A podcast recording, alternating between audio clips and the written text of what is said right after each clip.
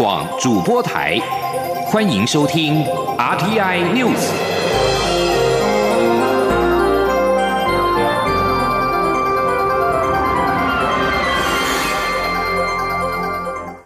听众朋友您好，欢迎收听这节央广主播台提供给您的 RTI News，我是张顺祥。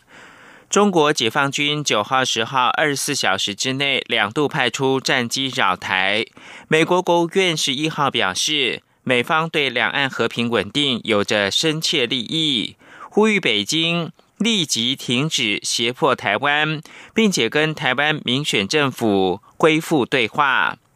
中共轰六等型的军机九号、十号二十四小时之内两度执行远海长航训练。绕台飞行，十号更短暂逾越海峡中线。美国国务院一名发言人十一号以背景方式回复中央社记者表示，美方对两岸和平稳定有着深切的利益，台海两岸都应该了解其重要性，并努力建立让两岸和平稳定能够持续的基础。这名发言人表示。北京企图片面改变台海现状的做法有害，对区域稳定没有注意，也破坏数十年来促进和平稳定以及发展的架构。这位发言人呼吁，北京应该立即停止胁迫行径，与台湾民选政府恢复对话。这名发言人还表示，任何企图以非和平方式决定台湾未来的做法，美国都将会严重的关切。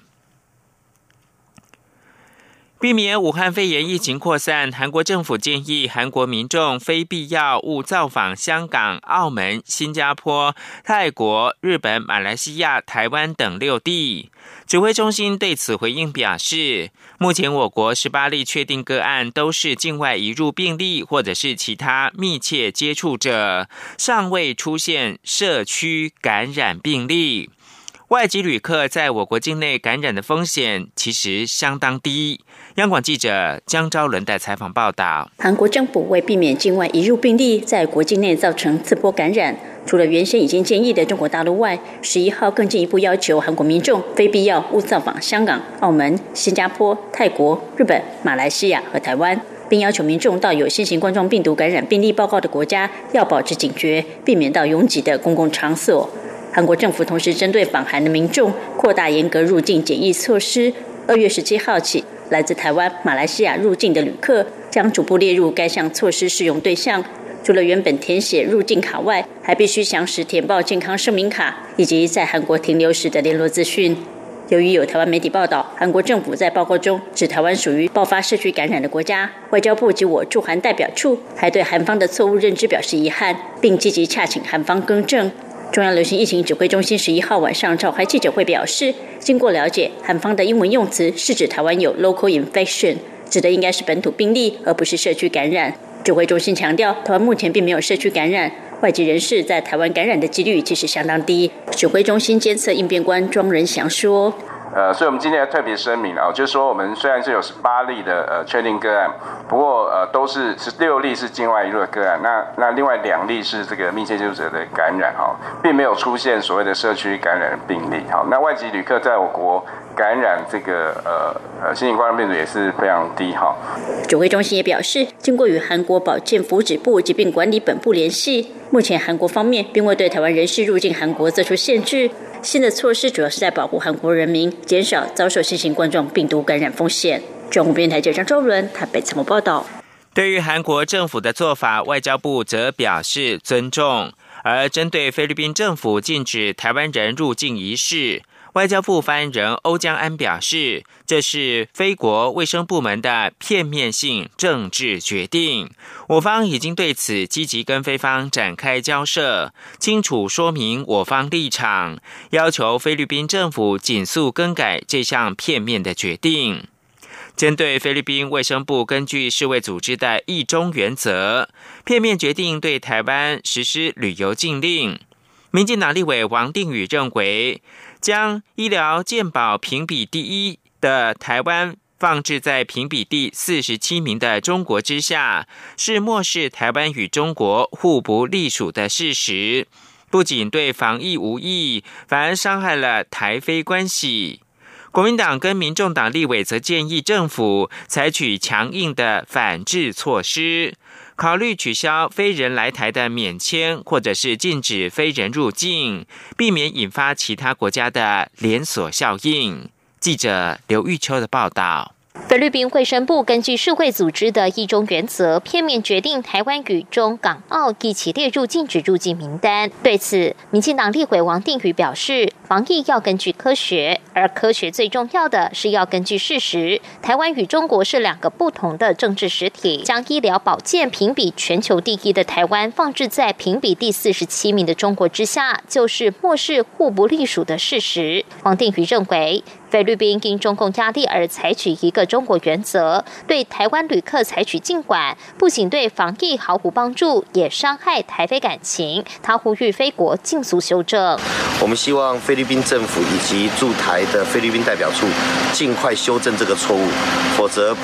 不止对防疫没有帮助，可能对台湾跟菲律宾未来的互动会有一些伤害影响。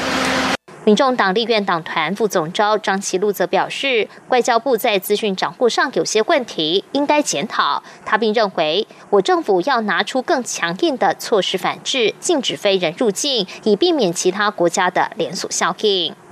那当然，我们也可以是同样的对禁止他们入禁止他们的入境啊，这这是一定的，哎，这就是一个示范，这就是我们的一个态度。好，今天如果说我们的这个态度表态的并不好，好，或者我们的处置也不是恰当的话，那别的国家可能在中国的压力下，也说不定会去做类似的事情。另外，国民党立委洪孟凯认为，非国应把台湾与中国、港澳等地划为同一主体。这显然是政治考量，而非防疫考量。他建议外交部应思考停止给非人来台免签。国民党中央也表示，非国的做法粗暴，更矮化中华民国的主权。他们呼吁外交部向非国严正表达抗议，并全力沟通协调，协助国人返国。时代力量党中央则对非国的决定表示愤怒与无奈。他们除了要求世界卫生组织 （WHO） 及菲律宾政府停止将台湾划归。为中国的一部分，恢复台非通航，也希望国际社会接纳台湾，以台湾之名独立参与国际组织。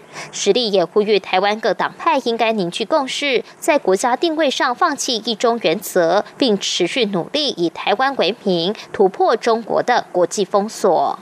中广电台记者刘秋采访报道。而在菲台商则表示，他们担心离开菲律宾之后就没有办法再入境，既焦虑又无奈，期盼能够紧速的解禁。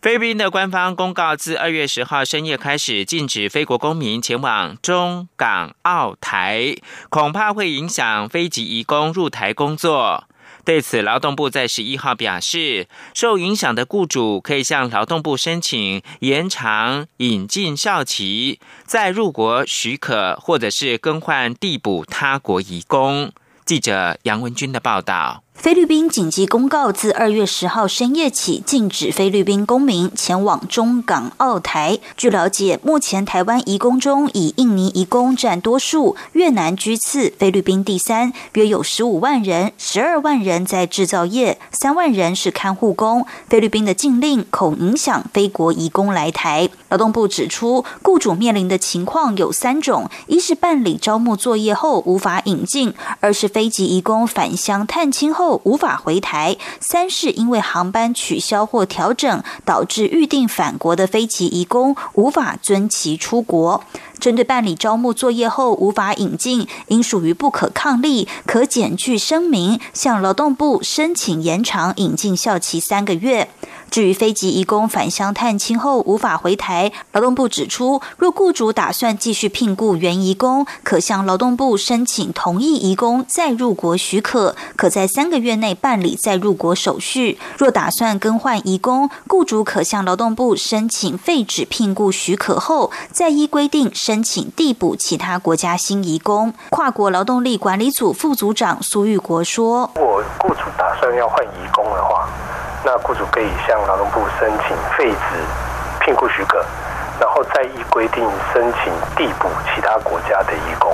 针对预定返国的非籍移工无法遵期出国，劳动部建议搭乘非台湾籍的航空公司班机，或改由第三地转机，应尽速安排班机使移工出国，并检具相关具体事证，像是原定机票记录等佐证资料，向劳动部办理外国人离境备查。中央广播电台记者杨文君台北采访报道。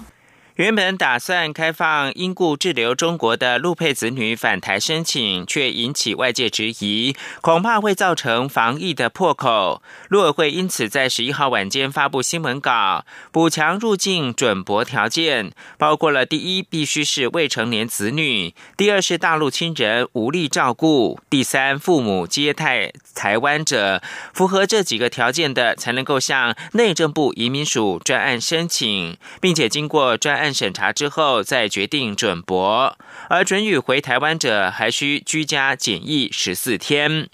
陆委会说明，基于因应中国大陆新型冠状病毒肺炎疫情的发展，防疫必须要减少人员移动的风险。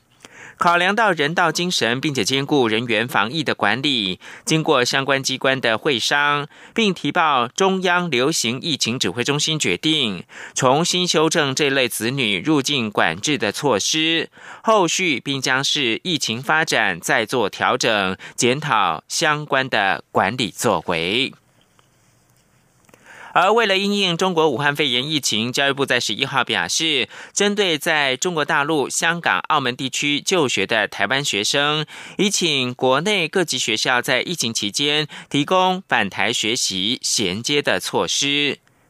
让这群学生学习不中断。记者陈国伟的报道。教育部订定各级学校提供在中港澳就学台生返台学习的衔接措施原则，在大专校院方面，将依据返台学生的需求，协调国内各大学提供旁听课程、随班复读或修习推广教育学分，由学生向国内学校提出申请。如果期望转学回台或是返国升学，假如原本就读的学校符合大陆或港澳学历采认相关规定，可以并入暑假转学管道办理。如果就读学校不符合采认规定，则可参加新生入学考试。在学生入学后，与原本学校修读的学分，如果符合采认规定，可由各校认定学分抵免方式。教育部长潘文忠说：“秉持一个让我们的台湾的学生因为疫情啊没有办法回到中国的大学啊来就读，这个期间呢，也有一个比较好的弹性的学习应用的机制。”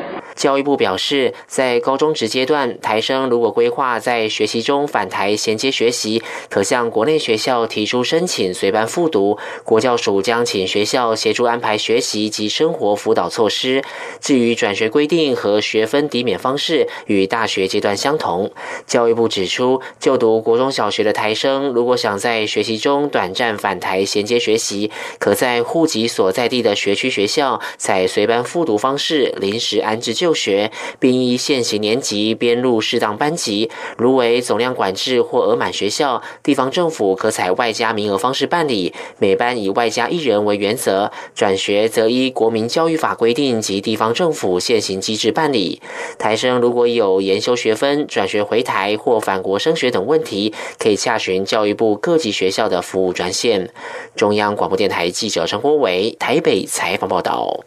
俗称武汉肺炎的二零一九新型冠状病毒疫情蔓延，中国传染病专家钟南山十一号就扩及全球的疫情提出了最新的评估报告，表示疫情将在本月在中国达到高峰，可能在四月就会结束。现年八十三岁的钟南山接受路透社大概九十分钟的专访，说明当前最新的情势。谈到最先市井疫情却受到惩戒，上周身故的医师李文亮不禁是老泪纵横。钟南山因为在两千零三年成功的遏制严重急性呼吸道症候群而声名大噪。由于部分地区的新增病例已经减少，他对疫情很快就能够趋缓感到乐观。根据数学模式以及病毒蔓延近况与政府防疫作为的综合评估预测，钟南山表示，疫情在本月中下旬进入到高峰期，随后来到平稳期，然后递减。钟南山希望这波疫情可以在四月的时候结束。而世界卫生组织十一号将去年十二月三十一号在中国首度确认的致命冠状病毒正式命名为 COVID 十九，也就是 Covid nineteen，要求各国政府将此疾病视为头号公敌，尽量积极的对抗这项疾病。世界卫生组织的秘书长谭德赛解释说：“CO 代表冠状，VI 代表病毒，D 代表疾病。”他表示，选择这样的名称是为了避免只设特定的地理位置、动物物种和人群，符合国际为避免污名化所做的建议。他表示，首批疫苗可能在十八个月内取得。此外，在疫情方面，德国十一号证实了南部巴伐利亚邦新增两例的武汉肺炎病例，使得这个欧洲人口最多国家的确诊病例增加到十六例。而在中国，对网络跟社群媒体严格审查之下，中国的武汉肺炎疫情测试了言论自由的限度。一月份短暂开放的自由之窗，随后又被当局用力的关上。有中国记者表示，解放已经结束了。过去一周，各种审查、封锁微信讨论群、删除社群媒体贴文，当局还斥责一些科技公司放任网络的言论。这里是中央广播电台。大家好，我是卫生福利部疾病管制署防疫医师詹佩君。因应新型冠状病毒疫情，需要居家隔离和居家检疫的民众，一定要留在家里或住宿地点，不可以外出。自己和家人都要勤洗手，不要摸眼、口、鼻。还有，最好可以和家里其他人分房住，避免一公尺以内的接触。如果不得已需要公用家具或卫浴设备，请每日三次以漂白水消毒。有政府，请安心。资讯由机关署提供。现在是台湾时间清晨的六点四十七分，我是张顺祥，继续提供新闻。第十届立法委员在二月一号报道之后，至今尚未敲定新会期的开议日。朝野党团本周五将针对开议日进行朝野协商。民进党团表示。过去三届的第一个会期开议日，大约都是落在二月十九到二十四之间，因此先前传出规划二十一号开议，但实际的开议日期还是要尊重朝野协商决定。国民党团则是认为，政府有必要尽快向人民来报告防疫作为，以安定民心，所以希望十八号就能开议。记者郑玲的报道。立法院新会期开议日尚未决定。立法院长游锡坤日前指出，依照宪法规定，开议日期必须在二月底前，因此二十七号前一定要开议。他也预计在十四号邀集朝野党团协商开议日。民进党团书记长钟嘉宾表示，过去三届第一个会期的开议日分别是二月二十二号、二十四号及十九号，因此民进党团总召柯建明日前才提出二十一号开议，但党团对开议日持开放态度。会尊重朝野协商决定。执政党党团对于开议日期的既有态度就是尊重朝野协商。那之前曾经对外曾经提供的预测日期，也是基于过去从第七届、第八届、第九届的第一会期的开议日期来做一个参考。柯总知道才会有那样的一个预测，但是那样的预测只是一种判断，而不是对。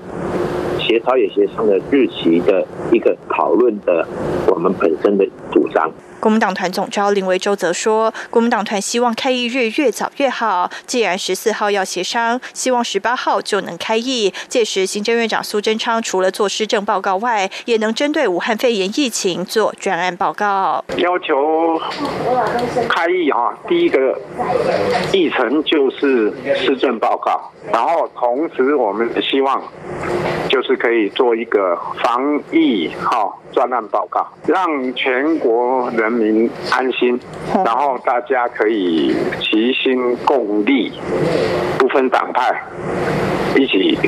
来做防疫的工作。台湾民众党团也主张十八号开议，期盼政府能清楚说明防疫作为，以安定民心。至于时代力量党团，也多次主张开议日越早越好。以朝野各党团的态度，本会期开议日最快应落在十八号，但确定日期仍需待十四号朝野协商后决定。央广记者郑玲采访报道。六都新闻方面，高雄市长韩国瑜宣布，高雄市府将启动“飞跃一百满天星”计划。第一阶段预计在今年九月送一百名涉及高雄五年以上的大专院校生出国研修一年，每个人补助两万美元。第二阶段则在明年送公教警消人员出国进修，希望借此全面提升高雄的竞争力。请听央广记者刘品希报道。高雄市长韩国瑜在竞选总统时主打培育人才，其中一项重要政见是满天星计划。他在落选后决定将当初的主张落实在高雄市政上。韩国瑜十一号亲自举行记者会，宣布高雄市政府将推动飞跃一百满天星计划。韩国瑜指出，该计划分两阶段实施。第一阶段将先选出一百名涉及高雄五年以上的大专院校学生出国进修一年，以分四季拨付的方式，每人共补助两万美元以及来回机票。他说：“遴选一百位高雄涉及五年以上的高雄子弟。”提供每一位青年学子两万美金，分四季，每一季五千美金来提供。另外，市政府会负责来回飞机票。除了培育青年人才，韩国瑜表示，为了提升市府的施政品质，并深化公务人员的国际视野，市府将是第一阶段的执行成效，预定在明年第二阶段挑选出优秀且服务年资达两年以上的公教警消人员。同样提供每人一年两万美元与来回机票的经费补助，鼓励同仁到国外政府机关、研究机构、学校等地进行研究，为市府施政引入新进理念。高雄市府表示，今年度的经费将由市府公务预算或基金预算支应，明年起则将由教育局及人事处编列年度预算办理。目前市府已经在研议相关作业，预计今年三月完成第一阶段大专院校学生申请甄审等相关规定，四月公告受理申请后，将尽快公告甄审结果，最快可在今年九月送第一批学生出国。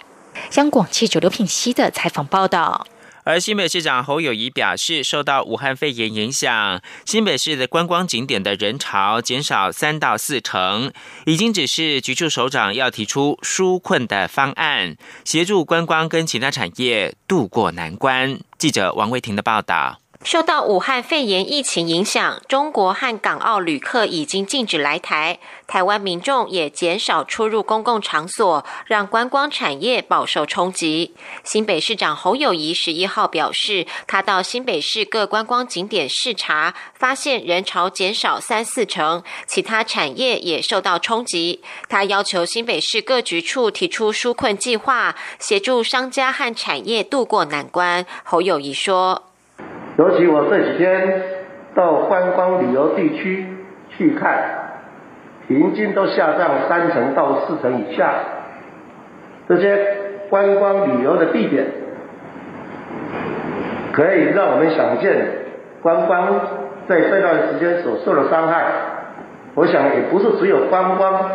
还有很多的产业受到冲击。昨天我已经特别请副秘书长召开急促会议。把产业受到的冲击跟影响提出相关协助的方案。侯友谊表示，新北市许多防疫措施领先中央实施，例如教育局启动学习平台，农业局协助处理营养午餐蔬菜滞销，降低农民损失等。他表示，防疫视同作战，地方务必要配合中央防疫，齐一脚步，才能对抗疫情蔓延。侯友谊也说，这段期间市政工作不会停止，新北市仍会照常举办室外的大型活动，但是会确保防疫安全无虞。室内活动也如期举办，且会做好万全准备，但是大型的室内活动则尽量避免。中央广播电台记者王威婷采访报道。无惧武汉肺炎疫情带来冲击，台湾首届二零二零国际大师钢琴大赛十一号如期的举行开幕典礼，有来自欧亚美洲等地的复赛入围者齐聚一堂，角逐冠军的宝座。而所有赛事都将会透过 YouTube 网络直播。比赛结束之后呢，也将在十七号。来揭晓揭晓相关的结果。记者张昭伦的报道。首届二零二零国际大师钢琴大赛将于十三号到十七号在台北登场。入围复赛的钢琴好手原本有三十六位，但因为中国武汉肺炎疫情，包括中国与部分韩国参赛学员，以及必须经由香港转机来台的参赛者都无法来台，最后只有十五位学员参赛。这些复赛入围者分别来自台湾、韩国、日本、乌克兰、美国、法国、加拿大。音乐总监严俊杰表示，国际大师钢琴大赛预计每三年举办一次。本次首届举办，虽然受到疫情影响，以致部分参赛者无法来台，但比赛品质及水准不会因此打折。邀请的评审成员当中，也有伊丽莎白钢琴大赛的评审，水准相当高。他期待透过这次的比赛，让社会大众重新认识古典音乐的精髓，让台湾成为文化焦点的舞台。严俊杰说。希望透过这样子顶尖的活动，去啊继续啊我们在古典音乐上的传承哦，那也让真的台湾的学生和国际的学生，不仅看到学生，也去认识到这好几百年来这个精致艺术的啊要求，还有我们对艺术的坚持与追求，都是希望能透过这次的啊大赛来啊带给大家。根据大会赛程，参赛者将于十三、十四号在国家演奏厅进行分组预赛，由十位国际评委共同组成的评审团进行专业评比，选出四名参赛者入围决赛。入围决赛者将于十七号在台北国家音乐厅与国家交响乐团 NSO 合作演出完整钢琴协奏曲。参赛者必须在现有的时间内与乐团完成排练，透过独奏协奏曲的演出，丰富比赛内容，也提高参赛者比赛的难度。NSO 执行长郭文成透露，台湾近十年没有举办国际音乐大赛，团员也认为此次大赛对台湾别具意义，因此都愿意排除万难攻下胜局。二零二零国际大师钢琴大赛比赛结果将于十七号揭晓，第一、二、三名得主分别可获得五千美元、三千美元、两千美元的奖金，冠军得主也将由主办单位协助为其发行个人专辑，并举办独奏会。中国电台记者张昭伦台北采访报道。国际新闻。澳洲东部近日下起倾盆大雨，为饱受干旱打击的地区带来希望。然而，科学家十一号警告，仍需要持续的降雨才能够终结长达数年的干旱。暴风雨天后在澳洲东部造成连日混乱跟破坏。雪梨北部一名男子在汽车被冲出道路之后失踪，但有数百人在洪水中获救。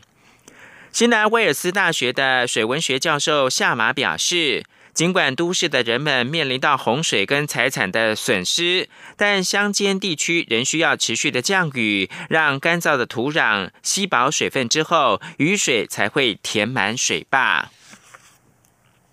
最后提供给您是行政院的政务委员唐凤十号抵达华府访问，预计将拜访美国智库、行政官员以及国会的议员。唐凤十一号表示，此行主要是在台湾大选之后，与美方检视假讯息应对方式的效用，并分享台湾开放政府的经验。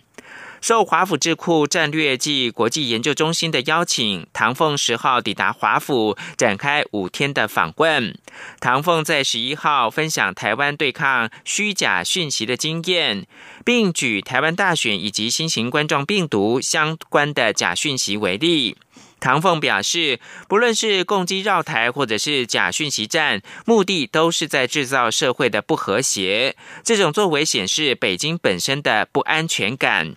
谈及到北京的假讯息战，与会的亚洲事务资深顾问葛莱仪表示，中国这些目的与美国利益相违背，而台湾除了遭受来自中国的网攻，也被中共当成了试验场，测试其窃取贸易机密、智慧财产权和珍贵数据的方法及技术，以用来攻击其他国家。以上新闻由张顺祥编辑播报。